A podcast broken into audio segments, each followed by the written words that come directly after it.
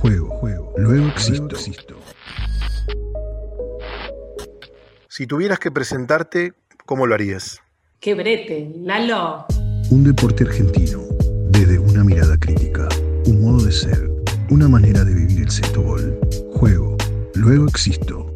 Yo soy Mariana, jugadora apasionada y enamorada del sexto gol, deporte que me formó como persona y que me permitió sacar, yo creo que todo mi potencial. Eh, fue un contexto que, que me facilitó la vida. Eh, soy mamá de Santi y Mile, que mamá no se define como, como mamá de ellos. Soy súper entusiasta de todo lo que hago. Trato de, de todos los proyectos personales, profesionales, deportivos, eh, conectar mucho con por qué, para qué lo hago. Eh, creo que siempre, en general, me moviliza eso. Y un poco esa soy yo. Hoy, en Juego Luego Existo, Mariana Finkelstein. Hay una sección del programa que es un reto. Ahí la gente estuvo mandando preguntas para vos, así que podés aceptar o aceptar. Esas son las dos opciones. y dale. ¿A qué edad empezaste a jugar al sexto gol?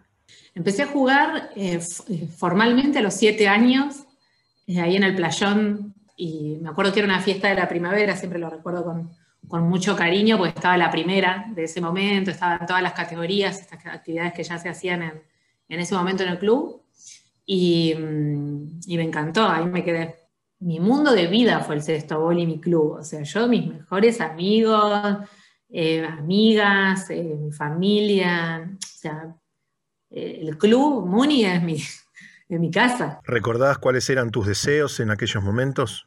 No, los deseos era jugar al sexto. Yo iba a entrenar como una loca en esa época. Todo lo que podía iba a entrenar con mi categoría, con otras. Entrenaba un montón y, y me encantaba. Y me pasaba todo eso, me pasaba que quería ganar, que quería competir, que quería mejorar, que los que me conocen saben, soy competitiva, soy súper competitiva, pero no por eso pienso que el deporte tiene que ser 100% súper competitivo en todas las etapas, ¿no? O si eso se vuelve lo único aspiracional, es, es bastante fuerte. ¿Por dónde crees que pasan los deseos o motivaciones de los pibes y las pibas de ahora? Pasa lo que a cada persona le pase con el sexto bol, lo que a mí me pasó con el sexto bol a esa edad, te aseguro que no es lo mismo que le pasaban a mis 11 compañeras de equipo. Quizás con dos o tres teníamos la misma afinidad, pero había otras que, que no, que no, y, y jugaban al sexto por otros motivos y estaban ahí por otros motivos. Sí creo que se le ha ido dando más lugar es a entender y aceptar que hay jugadoras o jugadores que eligen el deporte principalmente por el espacio social o de amistad y que quizás no les importa casi nada la competencia. Entonces, me parece que ese es el desafío principal, porque eso es lo que creo que va a mantener como algo del ADN del sexto que es muy lindo y muy sano, que es que es muy, eh, a mí me gusta decir que el sexto aloja. ¿Cuál crees que es el desafío que tiene el sexto gol frente a los nuevos contextos que van cambiando de manera tan acelerada, no? Sí, el, el desafío principal es, es la apertura, la apertura a integrar eh, lo nuevo como posibilidad. Y creo que ahí sí puede haber un desafío interesante de cómo aprovechamos el nuevo contexto para que todos seamos creadores y podamos difundir lo que es valioso difundir de, del sexto, ¿no? Y para que esto, para aprovechar a que crezca, o sea, ese es un desafío que, Hoy puedes tener tantos voceros como jugadoras o exjugadoras tenés. Antes no era tan así, ¿no? Antes era como el vocero oficial que habla en el medio. Bueno, hoy no es así. Vos empezaste a jugar desde muy chica, luego te formaste en ciencias de la comunicación, tenés tu propia consultora. Te pregunto desde tu experiencia en el mundo de las habilidades y estrategias para que una comunicación sea efectiva, ¿qué crees que se le puede sumar al sextobol para que logre una mayor llegada? A mí me, eh, me gusta pensar siempre que se podría hacer diferente. Y quizás se pueden hacer cosas más desde la comunicación, estando cerca de otros y no diferenciándonos solamente de otros. ¿Qué se puede comparar positivamente con otros deportes? Para que lo entiendan, porque no es popular, no es conocido. Entonces, para que el, mundo lo conozca mejor, ¿qué tiene de lindo en relación y, parecido al, del otro que es más conocido. ¿Y por qué no? ¿En qué se le parece al básquet? O sea, ¿por qué está bueno? ¿Qué tiene parecido? Y de los valores, ¿en qué se le parece al rugby? El otro día le preguntabas a Juan, hablabas de algo de los valores del rugby o del, del básquet. ¿Por qué no construir también la identidad pareciéndonos un poquito a otros, ¿no?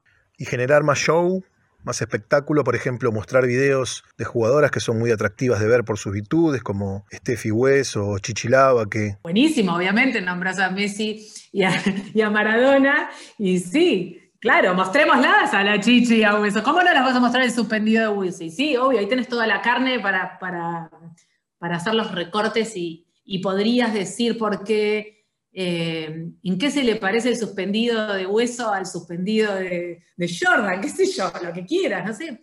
O la agilidad de la Chichi, que es una locura, eh, con, otros con otros jugadores conocidos. A eso me refería. Como el juego de las estrellas, juntarnos a jugar a, los triples, a los suspendidos y a los tiros para atrás y a hacer magia, pero desde el juego encanta, obvio, cómo no. Eso me parece hermoso. Un deporte argentino, desde una mirada crítica, un modo de ser, una manera de vivir el sexto gol. Juego, luego existo. ¿Qué es lo que más te dejó el sexto gol? Eh, no sé si solamente el sexto gol, pero sí a integrar que nada es solo en la vida, que siempre es con otro que siempre otro va a tener algo de valor para mm, sumar o para hacerte sumar o sumarte, ¿no? Para sumar a lo colectivo, para sumar a, mí como persona de alguna manera. Eh, que el objetivo no se logra solo, que es, que es colectivo, que es integrando las partes, que es no solamente tomando la virtud de mi compañero, sino también su defecto y mi defecto, a veces uno, hay mucha cosa forzando lo que no le sale a uno o al otro, y en realidad a veces sabiendo lo que no le sale a uno o al otro, es mucho más fácil jugar con su fortaleza.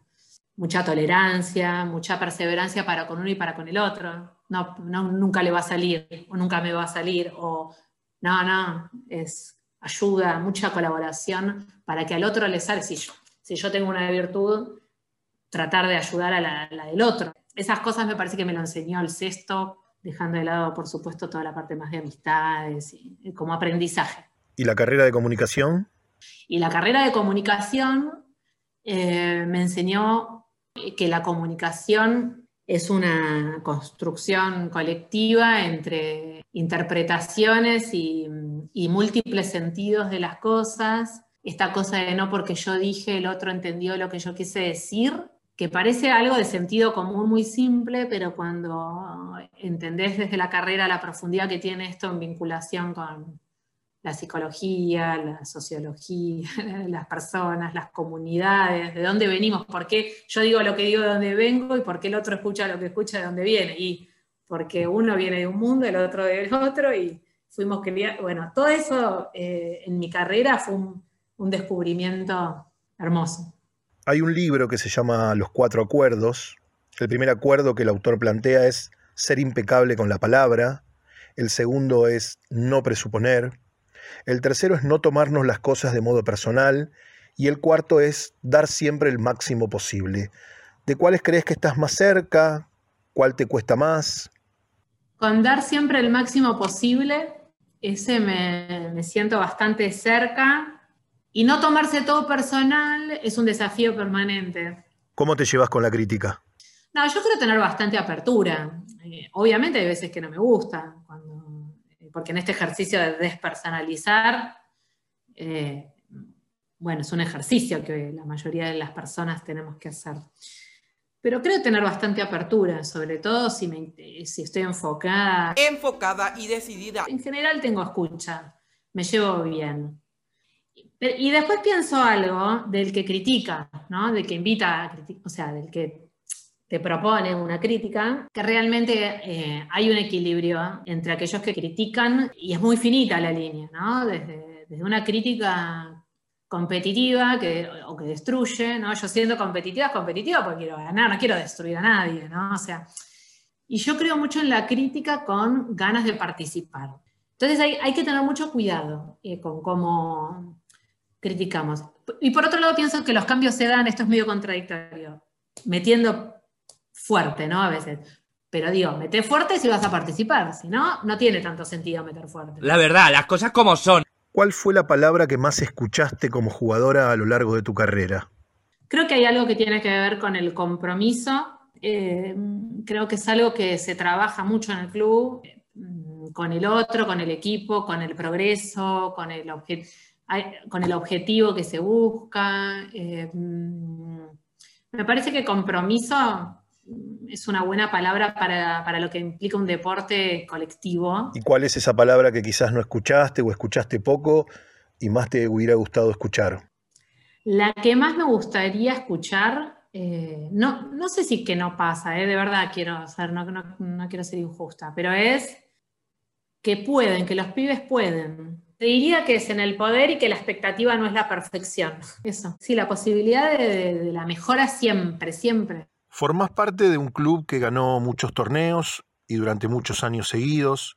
¿Cómo se motiva o qué motiva a un equipo después de haber ganado todo, no? ¿Y cuánto tiene que ver Manu Ledo en esa motivación? Bueno, el, la motivación de sostenerse en ese lugar es, es, alta, esa cosa entre motivación y ambición de no perder ese lugar, ¿no? Hay algo de la ambición ahí.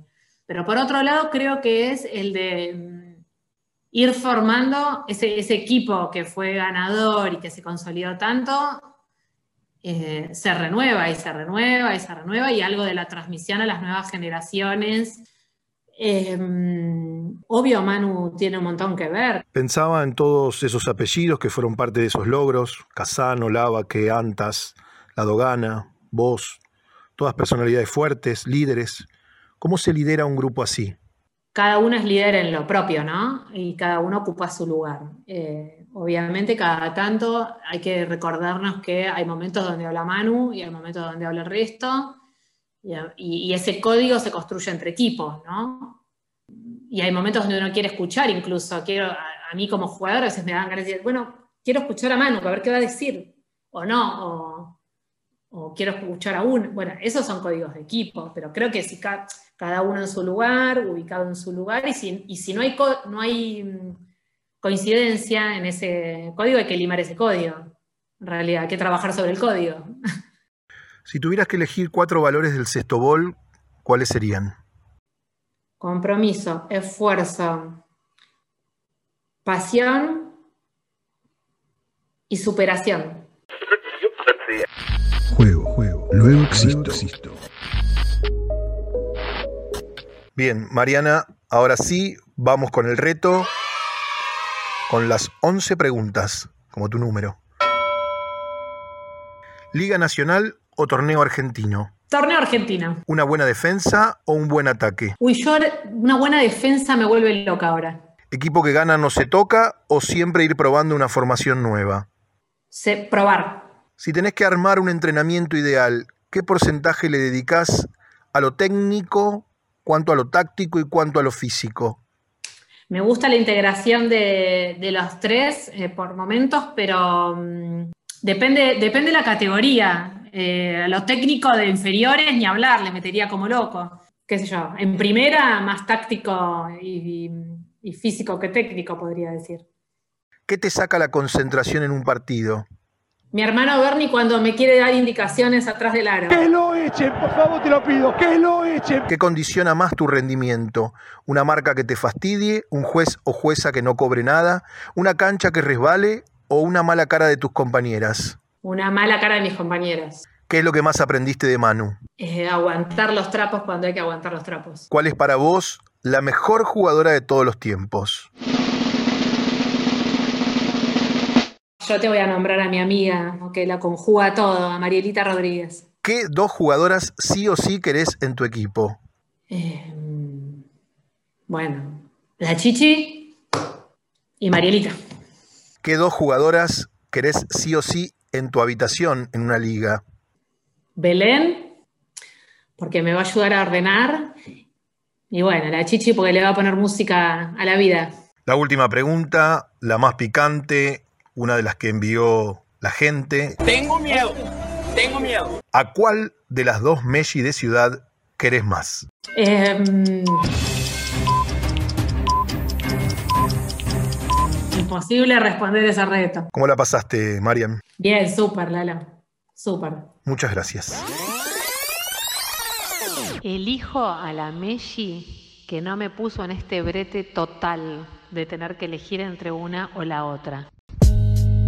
Un deporte argentino, desde una mirada crítica, un modo de ser, una manera de vivir el sexto gol, juego, luego existo.